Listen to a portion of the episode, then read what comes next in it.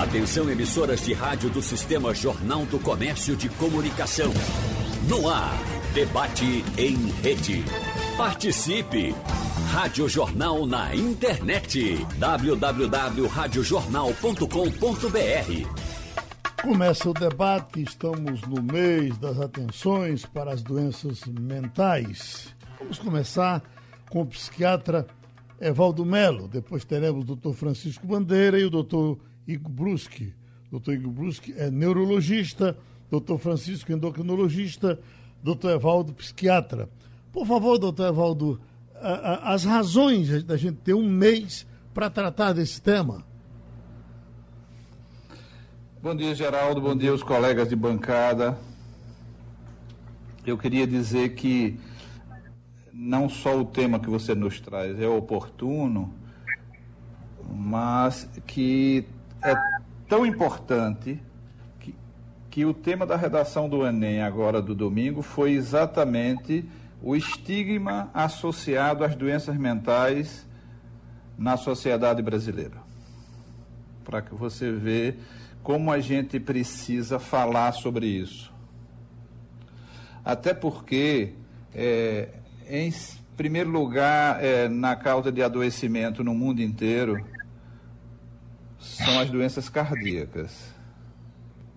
E, em segundo lugar, são exatamente os problemas de sofrimento psíquico, de sofrimento mental, de, principalmente depressão e uso de álcool e outras drogas.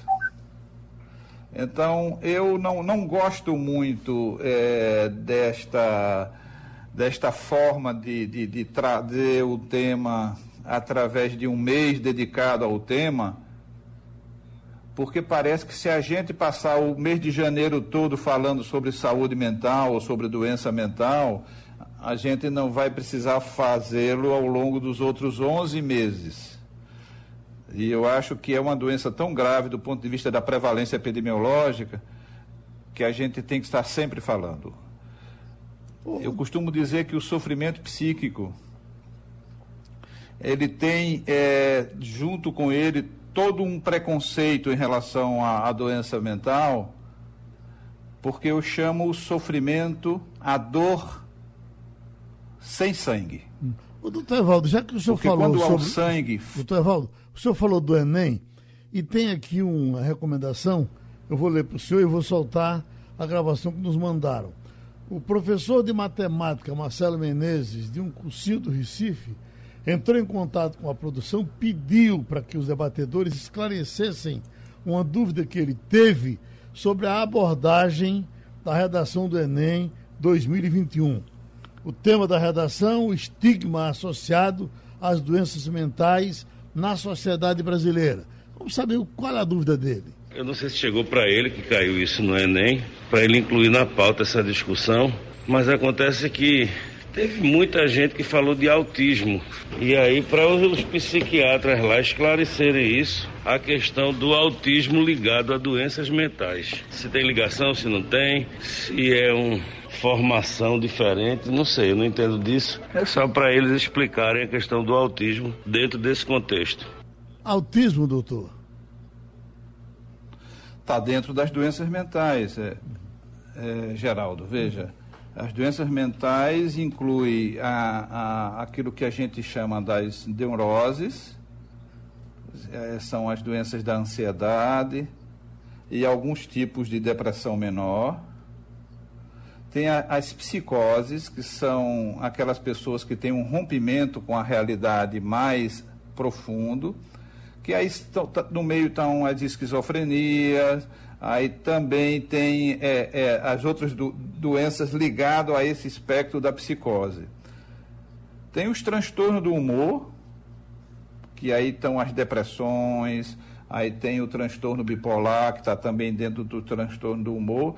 Tem aqueles quadros decorrentes de, de, doenças físicas, que aí o neurologista fala muito melhor do que eu. Então, a pessoa que tem um quadro neurológico e que tem quadro neurológico através de sintomas psiquiátricos, tem todas essas doenças desse espectro do autismo, além de outros aspectos também ligados a, a distúrbios mentais provocados por, por, a, por exemplo, por substâncias é, psicoativas, não é? por drogas. Né?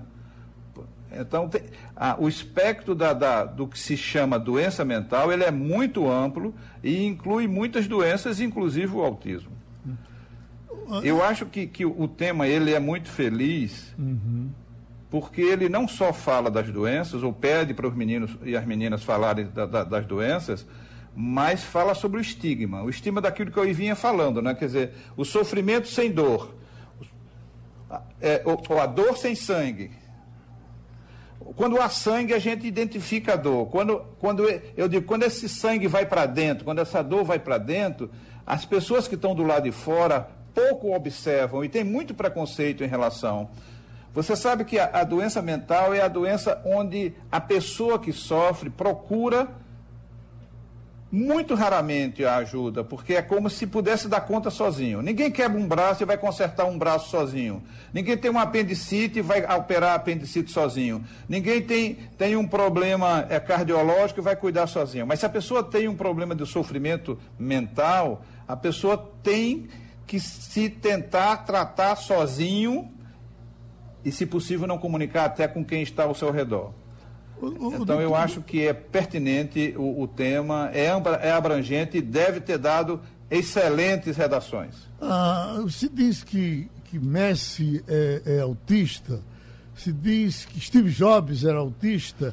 Autismo é, é, é, é um problema mental? Autismo é um problema mental dentro de um espectro, né? quer dizer, uhum. vai desde a pessoa que é capaz de estabelecer uma relação com o mundo e com as outras pessoas normal ou aparentemente dentro da normalidade, até aquelas pessoas que pelo autismo não conseguem se comunicar de forma alguma e tem que ter ajuda o resto da vida. Então, tudo isso é o chamado espectro autista. Sim. A, a, doença mental na, na, no ângulo do, do psiquiatra, é, ela é, é, é, é, tratável, curável ou ela é, é, é tratável e com acompanhamento permanente? Depende, Geraldo. Veja, a doença mental é, o, é, é o, o, o, objeto de estudo e de cuidado do psiquiatra e de toda a equipe de saúde mental. Uhum. Não, hoje em dia não se trata mais nenhum quadro é, psiquiátrico ou de doença mental só com o profissional médico. Em geral, o que é defendido é que se ocupe desta pessoa uma equipe profissional, uma equipe é, que trabalha voltado para os aspectos mais biológicos, para os aspectos mais psicológicos, mas os aspectos sociais. Então, o tripé que determina o adoecimento Geraldo, é um tripé que tem a ver com, com o físico, com, com a constituição, com a herança, com, com, com o corpo, com a mente, com o cérebro. Tem um outro aspecto, que é o aspecto psicológico.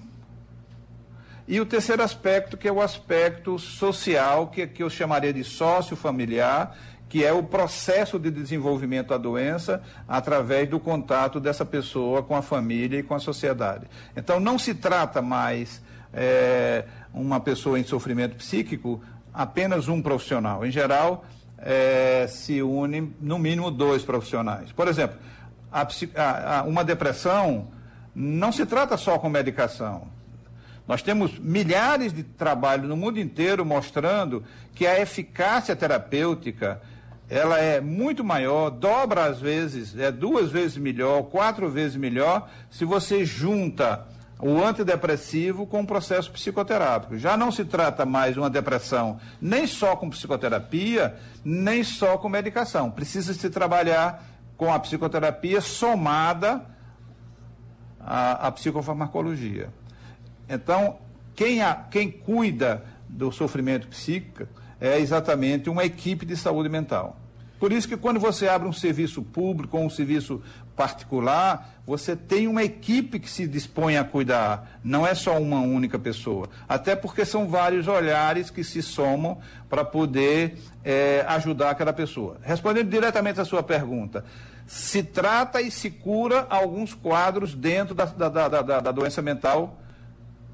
Outros quadros você estabiliza e as pessoas, por exemplo, alguns é, 20% dos depressivos, 20% dos depressivos vão precisar é, é, usar antidepressivo possivelmente pela vida inteira. Uhum. Mas 80% pode suspender o antidepressivo desde que seja sobre orientação e desde que seja depois de um tempo de uso que foi avaliado pela equipe. Então, se cura. Se cura e alguns precisam ser é, é, acompanhados o resto da vida.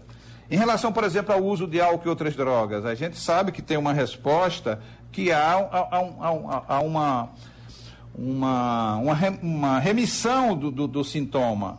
Uhum. Agora, se a pessoa tem um alcoolismo grave, por exemplo, ele não poderá beber mais nunca.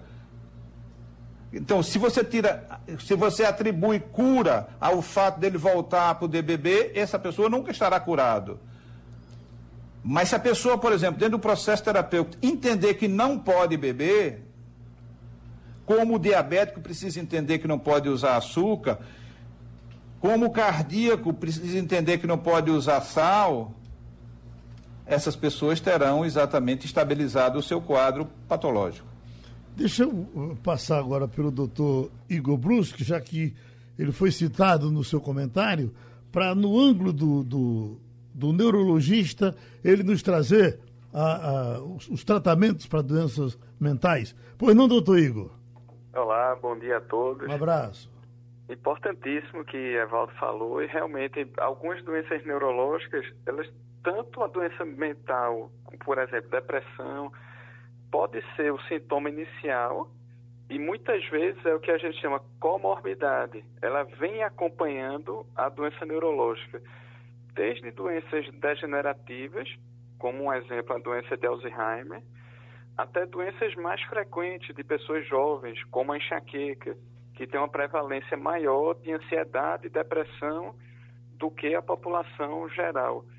Uma coisa que é interessante ressaltar é em relação à campanha desse ano do Janeiro Branco, que já é a oitava edição, que o lema é todo cuidado conta, que é a questão do impacto pela saúde mental em meio à pandemia da Covid-19.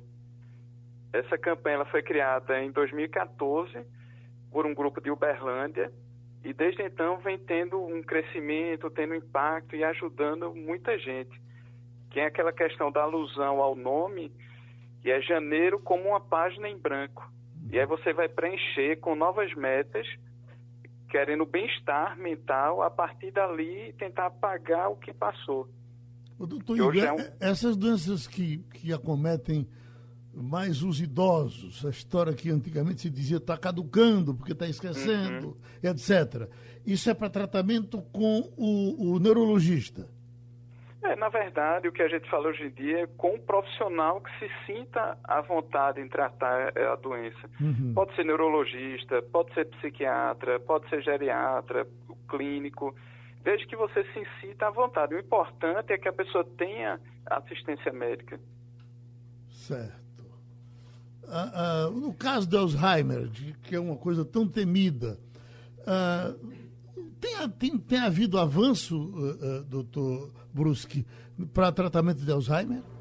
Tem, tem sim. Retomou uma linha de pesquisa que tem um acúmulo de uma substância chamada beta-amiloide no cérebro. E aí, a tentativa de tratamento é uma substância que destrói esse beta-amiloide. Então, seria um anticorpo direcionado a essa proteína que está acumulando no cérebro na tentativa de destruí-la e parar o processo degenerativo. Porque atualmente nós não temos um tratamento que interrompa a evolução da doença. Certo. Ela só ocorre de forma mais lenta. Certo. Então, se eu estou no momento com problema de esquecimento, uh, a tendência dele é, é, é, é, ir prosseguindo. Se eu procuro em tempo o, o, a, a ajuda médica, ele pode retardar esse, esse, esse esquecimento. Ele talvez não tire, mas ele seguirá mais lentamente. Seria assim? É, o importante é saber a causa do esquecimento, porque tem causas reversíveis. Uhum. Por exemplo, a alteração do hormônio da tireoide, ela pode causar um quadro semelhante a Alzheimer, só que é reversível. Deficiência de vitamina B12 pode causar um quadro semelhante. Doenças infecciosas, como a sífilis, podem causar um quadro semelhante, mas são potencialmente irreversíveis, diferente da doença de Alzheimer. Uh, no caso de Parkinson, o que, o que teria evoluído mais uh, na, uh, no trabalho do médico, para facilitar o trabalho dele? Que, que, quem pode me ajudar mais? O senhor pode me ajudar mais se eu tiver com Parkinson ou se eu tiver com Alzheimer? Não, os dois a gente já consegue ajudar bastante.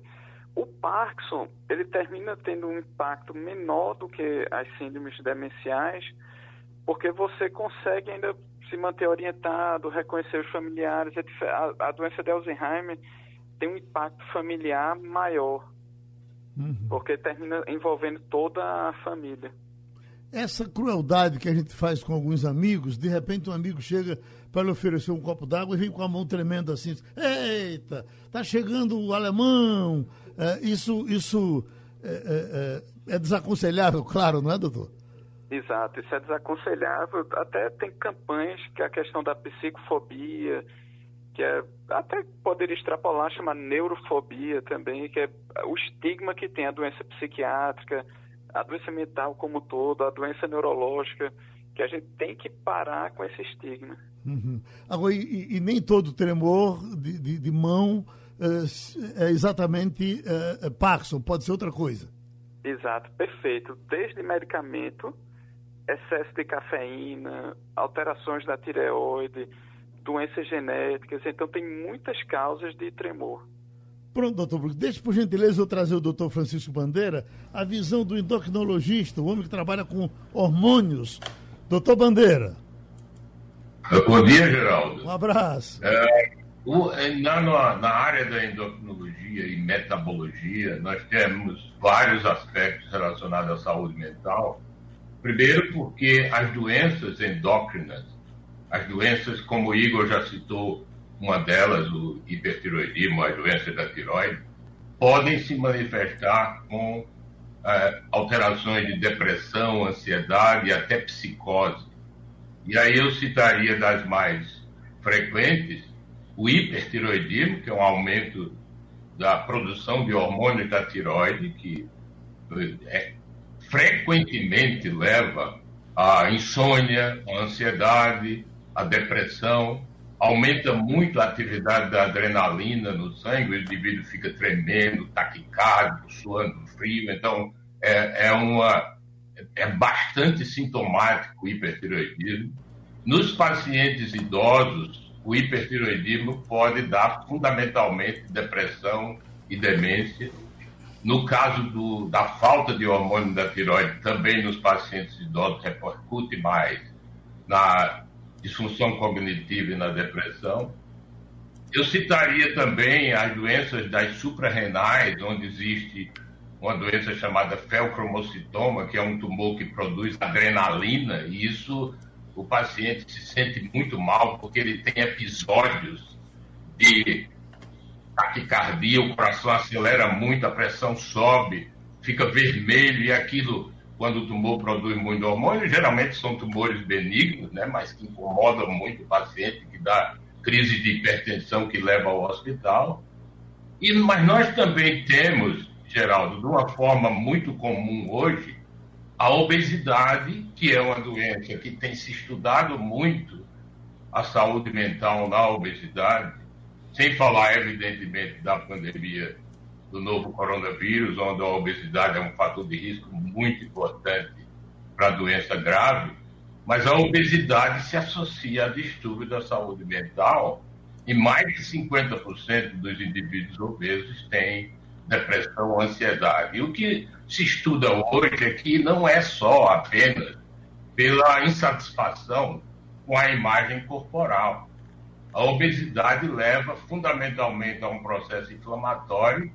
Esse processo inflamatório, que é mais intenso na gordura corporal, principalmente a gordura visceral, né, aquela gordura que está no tronco, entre as vísceras, aquele indivíduo barrigudo, mas essa inflamação é generalizada, inclusive cerebral, porque o cérebro controla muito o metabolismo, controla a resistência à insulina, controla o gasto energético, controla o apetite, controla a saciedade quando eu falo em saciedade, é que aquele mecanismo que o indivíduo começa a comer, ele precisa estar satisfeito para parar de comer. Os indivíduos obesos ele têm uma saciedade alterada, que eles demoram muito a ficarem saciados, então eles comem mais tempo.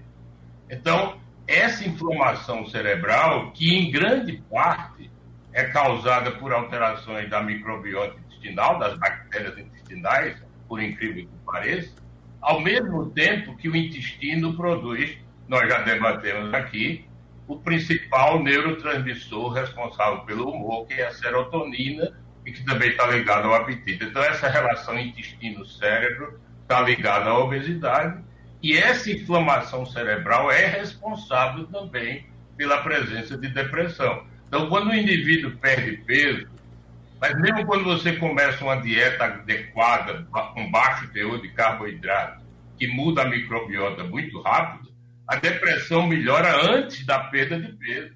Mas quando o indivíduo perde peso, ele melhora o quadro de saúde mental, não só porque perdeu peso, mas também porque a inflamação cerebral reduziu muito em determinadas áreas do cérebro.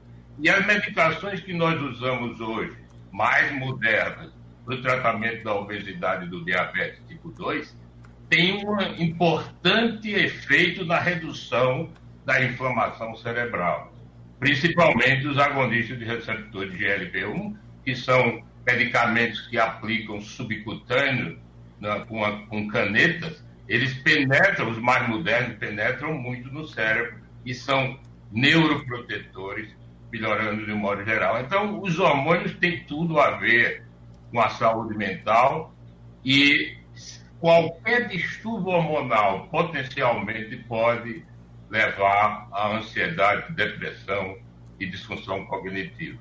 Doutor Francisco Bandeira, por gentileza, materialize na visão médica o que, é que o senhor chama de, de inflamação. Porque na cabeça do povo, na minha cabeça, a inflamação é pus, é pereba, é ferida. É, é, é a, a obesidade é esse tipo de inflamação? É, inflamação, Geraldo, é, o pus é um processo inflamatório mais extenso, mais extremo, uhum. onde você tem necrose dos tecidos e a formação do pus produzido por bactérias. Certo. Mas a inflamação que nós estamos falando é mais relacionada à resposta imunológica, porque as bactérias intestinais produzem substâncias inflamatórias que recrutam células sanguíneas é, não necessariamente para formar pus, porque não é bactéria. Certo. É, são células leucócitas, globos brancos, que são os leucócitos, que são, existem vários subtipos de leucócitos. O, um subtipo mais importante são os linfócitos, que eles se fazem parte da resposta imunológica a um determinado agressor.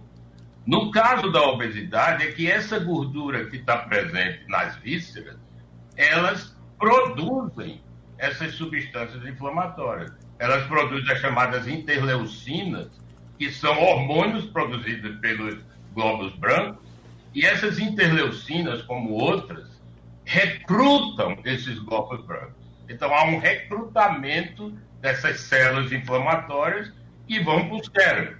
Para você ter um exemplo, por exemplo, no caso da Covid-19, a Covid-19 ela aumenta o processo inflamatório, mas o vírus precisa dessa inflamação para se multiplicar. Então, um indivíduo que é obeso, que tem muita gordura visceral, que já existe, essa gordura está inflamada, porque ela mesmo, ela mesmo produz substâncias que recrutam as células inflamatórias, o glóbulo branco, tem muitos receptores para o vírus. Então, se o indivíduo tem um quadro já de inflamação, que pode ser uma doença autoimune, por exemplo, artrite reumatoide, lúpus eritematoso sistêmico, que também é inflamatório, quando o vírus penetra, ele encontra receptores abundantes. E com isso ele tem mais multiplicação.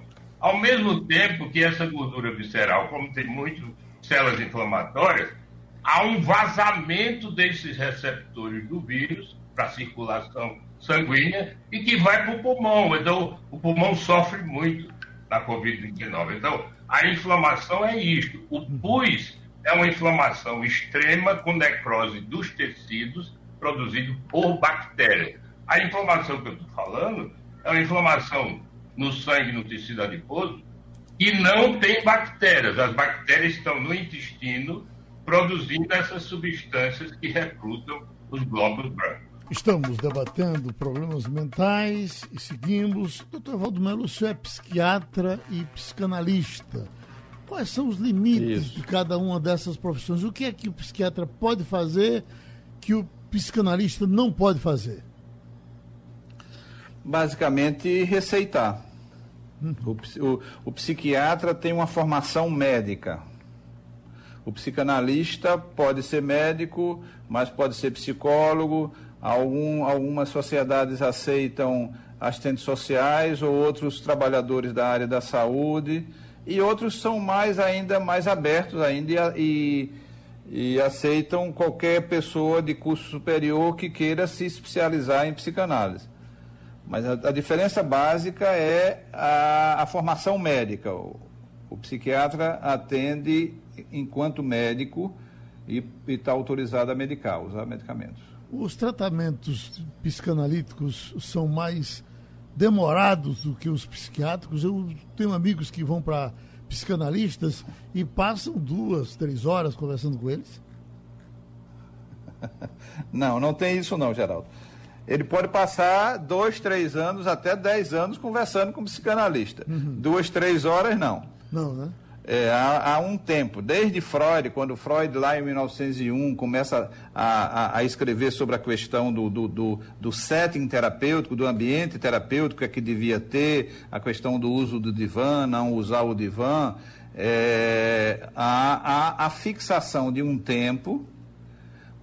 O, o setting tem a ver com, com o espaço, você atender a pessoa naquele espaço, você atender naquela hora marcada, você atender dentro de um tempo é, e, e, e, com um, uma, um, um compromisso é, de, um, de, uma duração, de uma duração do processo terapêutico, que para alguns é, da psicoterapia breve é mais limitado e para outros é em aberto, pode demorar 5, 10, 15 anos. Uma boa conversa então... com uma boa conversa com um amigo de muita confiança valeria como um tratamento de psicanálise? Não. Não. Não. Porque a, a, a, a psicanálise vai usar, o, o, o psicanalista vai usar instrumentos teóricos, científicos, para fazer a abordagem da mente. Mesmo um amigo que seja muito competente, que seja muito inteligente, ele não vai conseguir identificar o que se chama as resistências Todos nós, Geraldo, temos muita resistência de falar de nós mesmos, das nossas lembranças, das coisas que aconteceram conosco e o significado que isso foi tendo ao longo da nossa vida. Desde 1910 que Freud é, a, abandonou a ideia da, da teoria do trauma.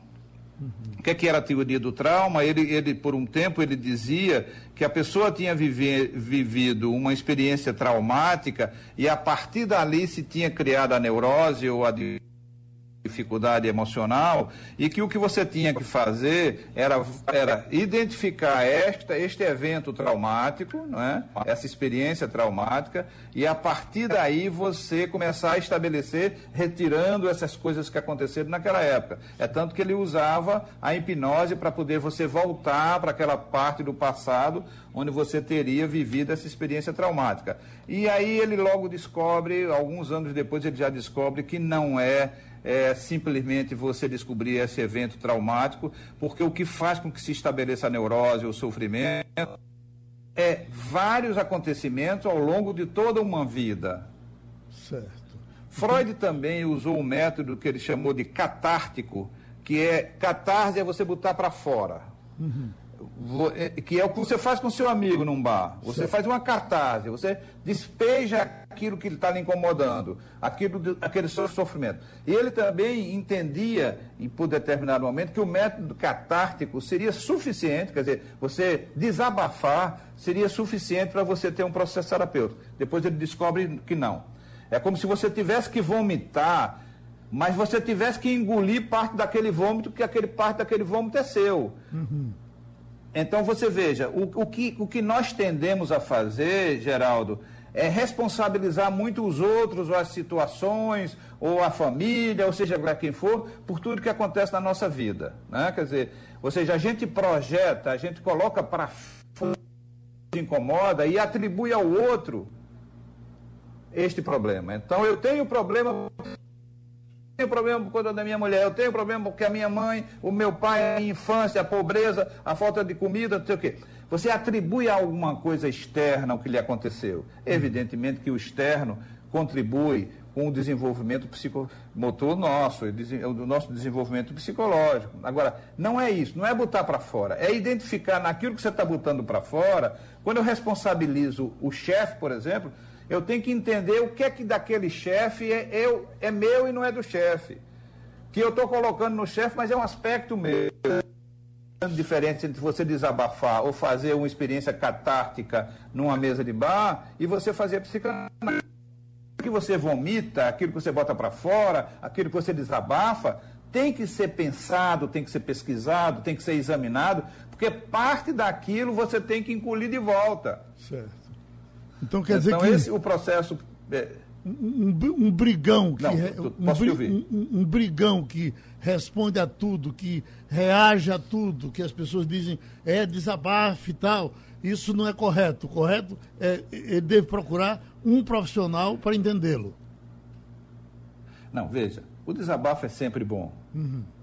Um ombro amigo é sempre uma coisa boa.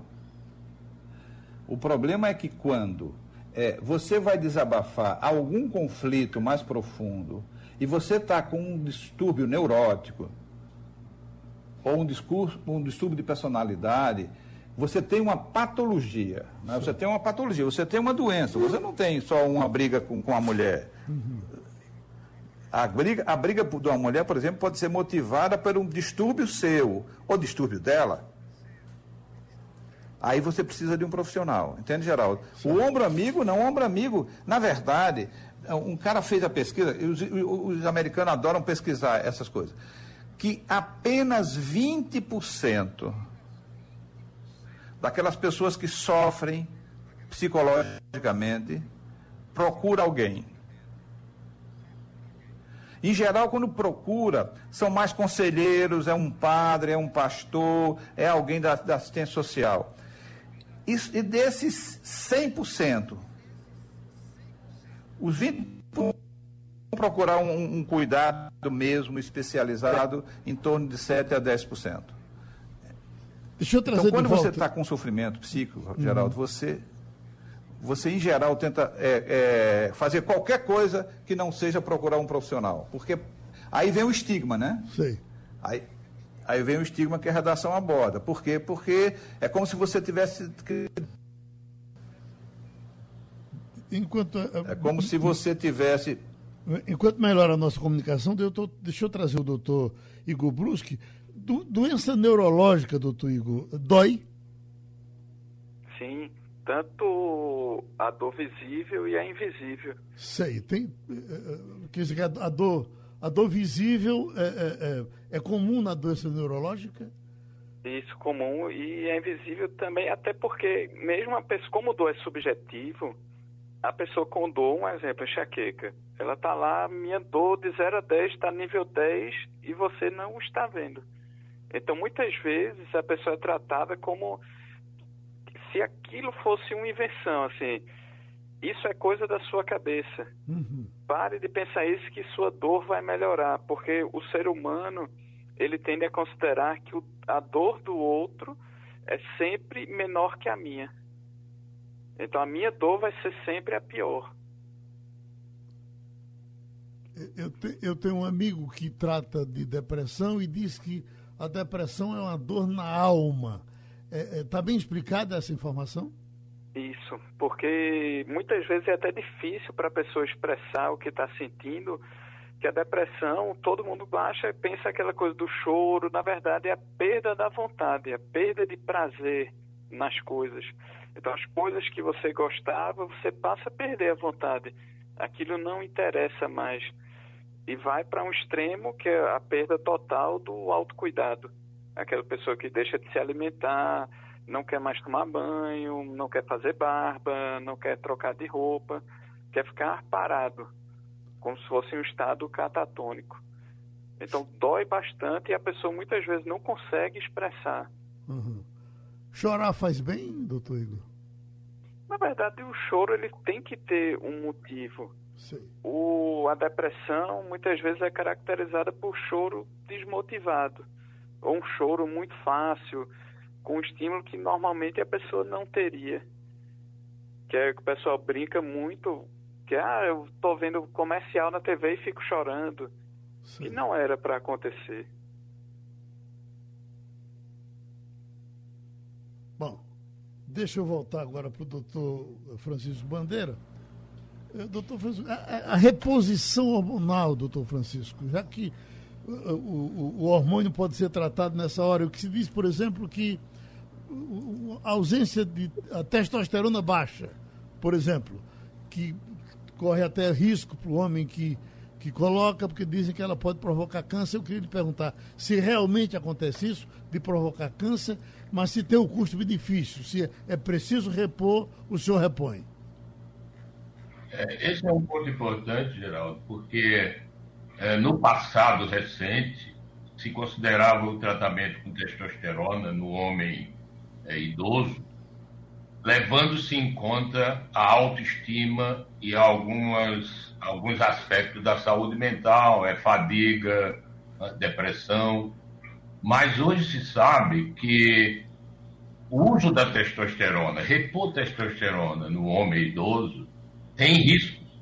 E esse risco é mais cardiovascular do que câncer, embora alguns estudos mostrem que a testosterona pode levar a câncer de próstata, fundamentalmente induzir, é, porque a próstata responde à testosterona, depende da testosterona, mas fundamentalmente o risco é infarto, é cardiovascular, porque o músculo do coração hipertrofia também. Então, hoje, a reposição de testosterona está mais ligado a sintomas é, da esfera sexual mesmo, específico. Perda da libido e disfunção erétil. Então, evidentemente, a falta de testosterona, a redução da testosterona, gera diminuição da autoestima, gera ansiedade, gera depressão, como também o excesso. O excesso de testosterona gera muita agressividade. Isso você vê em animais, por exemplo, os cavalos têm que ser castrados porque eles são extremamente agressivos por conta da testosterona.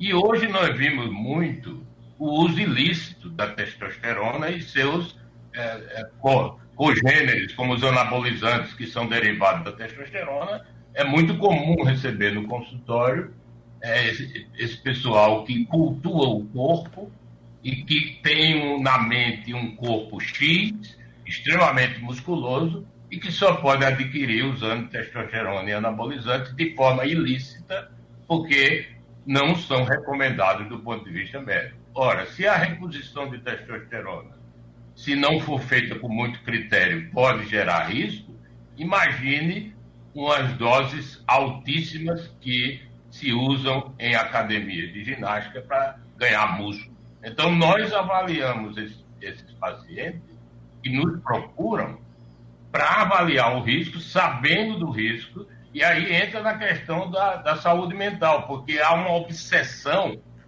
de cultuação ao corpo que é tão grande que, mesmo sabendo dos riscos, eles insistem em usar testosterona. Eu já tive paciente que, que eu tomava, aplicava testosterona de 15 em 15 dias e alegava que precisava de muita libido porque estava com a namorada e a namorada era nova e ele precisava usar testosterona mesmo sabendo do risco esse paciente infartou seis meses depois que teve comigo. Então, a, a ausência... da mesma forma que na menopausa, por exemplo, uhum. que a mulher, quando entra na menopausa, tem muita onda de calor, e essas ondas de calor geram ansiedade e depressão, quando você repõe, você melhora as ondas de calor e melhora muito dos aspectos é, mentais daquela paciente, mas também há que se avaliar corretamente, porque tem risco. Se você não repor o hormônio corretamente na menopausa da pessoa certa, existe o risco de câncer de mama, de fenômenos trombóticos, embolia pulmonar, etc. Então, tem a ver, mas há que se ter muito critério quando vai se fazer a reposição de hormônios, seja qual for. A baixa da testosterona de forma exagerada no homem, é verdade que ela pode levar à depressão? Sem dúvida. A queda da testosterona, Geraldo, muitas vezes, porque uma coisa importante é que a causa mais comum de queda da testosterona é a, é a obesidade. A obesidade, principalmente o que eu falei antes, a gordura visceral, mexe com o metabolismo da testosterona e a maioria dos homens tem testosterona baixa. E o simples fato de ele ver o exame com a testosterona baixa já gera depressão. Mas eu não posso, essa testosterona está muito baixa, eu perdi minha masculinidade. Alguns deles nem têm disfunção erétil. Perdem a libido, porque você sabe que a libido tem muito a ver. A maioria das, das causas de perda de libido são psicogênicas, né? Um indivíduo obeso, ele tem uma autoestima baixa, ele já perde a libido. O indivíduo estressado, ele perde a libido. Então, a libido não é só hormonal, tem a, a causa psicogênica é importante. Mas muitos pacientes têm ereção, embora tenha perdido a libido, mas fica ansioso porque viu o exame com testosterona baixa. E quando perde peso, a testosterona normaliza. Então, esse é um ponto importante, porque esse tipo de paciente não precisa repor testosterona. Ele precisa perder peso, que a testosterona vai voltar ao normal. Doutor Valdo, uma consulta que eu vou lhe fazer agora em cima dessa, desses boatos que as pessoas gostam de fazer. Eu estou recebendo aqui pelo zap alguém da minha relação, porque eu, eu não estou com o nome, mas estou com o número, que ele bota mais de 40 países já iniciaram a vacinação contra a Covid-19. Nenhuma com Coronavac. Talvez você nem comente, mas contra fatos não há argumento. Bom dia. Eu não sei o que, que ele está querendo dizer com isso. Ele certamente está procurando fazer esse boato para todo mundo. É, é, não vai ajudar ninguém. Qual a necessidade que as pessoas têm de fazer isso? É. Geraldo, é, a gente está vivendo no Brasil e no mundo também, porque a gente vivia, por exemplo, acompanhou isso nos Estados Unidos Aquilo que Freud escreveu em 1913, em Psicologia das Massas, é, ele diz que periodicamente surge um líder carismático que vai falar uma linguagem que determinada parte da população é, que não tinha representante se sente representada. A gente passou a vida inteira, Geraldo, dizendo que, que a direita a direita se escondia, se escondia no centro, se, eu sou centro-direita, não sou direita, eu sou centro-direita. É, e de repente, é, Bolsonaro surge, o Trump, para representar essa direita truculenta, que alguns chamam de fascistas. Este grupo de pessoas só vai ouvir aquelas notícias que vão confirmar as suas crenças. Esses líderes falam para um grupo confirmando as suas crenças. E, e eu tenho dito isso para todas as famílias, para todas as pessoas. Não adianta você tentar argumentar logicamente porque essas pessoas não seguiam pela lógica, Geraldo. Essas pessoas vão ouvir um boato como verdade, vão incorporar como uma verdade vão transmitir e disseminar como verdade, porque atende a uma necessidade delas. Então, Bolsonaro ou Trump atende à necessidade de uma parte da população que eu diria que vem há muitos anos se sentindo órfão eu, o cara, por exemplo, que desdenha de 200 mil mortes. O, o, o, o Trump falar 4.500 é, mortes num dia nos Estados Unidos e ele ainda vendendo cloroquina. Então veja, não há como argumentar. Porque isto não se baseia na lógica. E a gente só pode argumentar com a lógica, Geraldo. Certo. Doutor. É, é, é, eu não. Depois não. Não. é contigo, Geraldo. É porque o nosso tempo está tá correndo muito. Ah, ah, talvez não dê tempo a gente fazer a rodada com todos os médicos. Deu mais uma lapada de coisa que eu não perguntei em cima do nosso tema de hoje, da, da doença mental.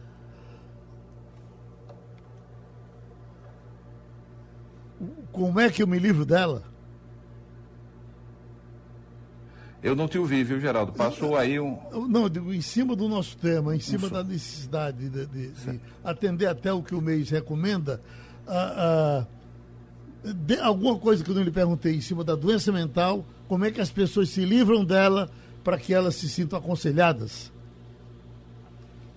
Pois é, Geraldo, eu diria que tudo começa com o reconhecimento dela, Geraldo. Uhum. Aquilo que eu dizia, nós temos uma tendência pelo preconceito de negar o sofrimento psíquico. Então tudo começa com aceitar que está em sofrimento. E a partir daí pedir ajuda. Certo.